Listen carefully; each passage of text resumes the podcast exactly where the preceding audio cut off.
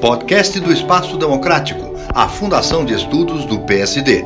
Hoje, com o cientista político Rogério Schmidt.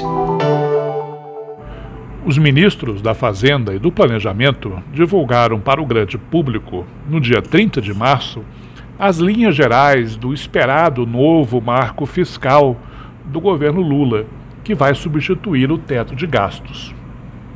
As primeiras reações à proposta deste novo arcabouço ou âncora fiscal, tanto no meio político como no mercado financeiro, parecem ter sido mais positivas do que negativas. Mas eu acho que ainda é cedo para um veredito definitivo por enquanto, sequer foi tornado público ainda a redação efetiva do projeto de lei que será encaminhado ao Congresso.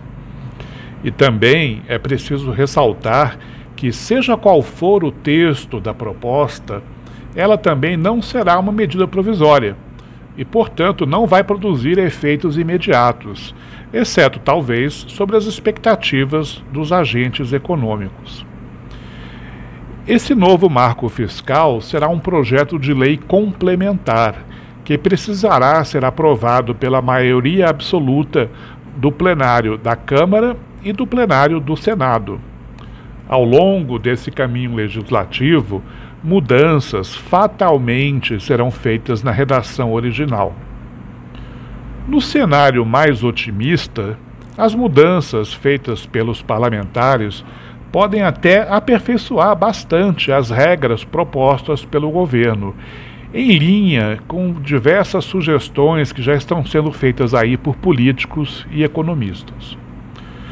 Pessoalmente, acho pouco provável que o texto do novo marco fiscal seja piorado ou desidratado ao longo da tramitação no Congresso. O governo Lula já deu sinais de que empenhará todo o seu capital político na aprovação da proposta.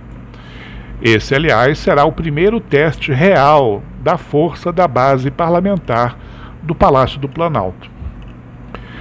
Cá entre nós, eu só achei exageradas as avaliações que foram feitas por algumas autoridades do governo de que o projeto poderá ser aprovado na Câmara num prazo de 15 dias. A minha aposta é de que vai demorar pelo menos uns 45 ou 60 dias.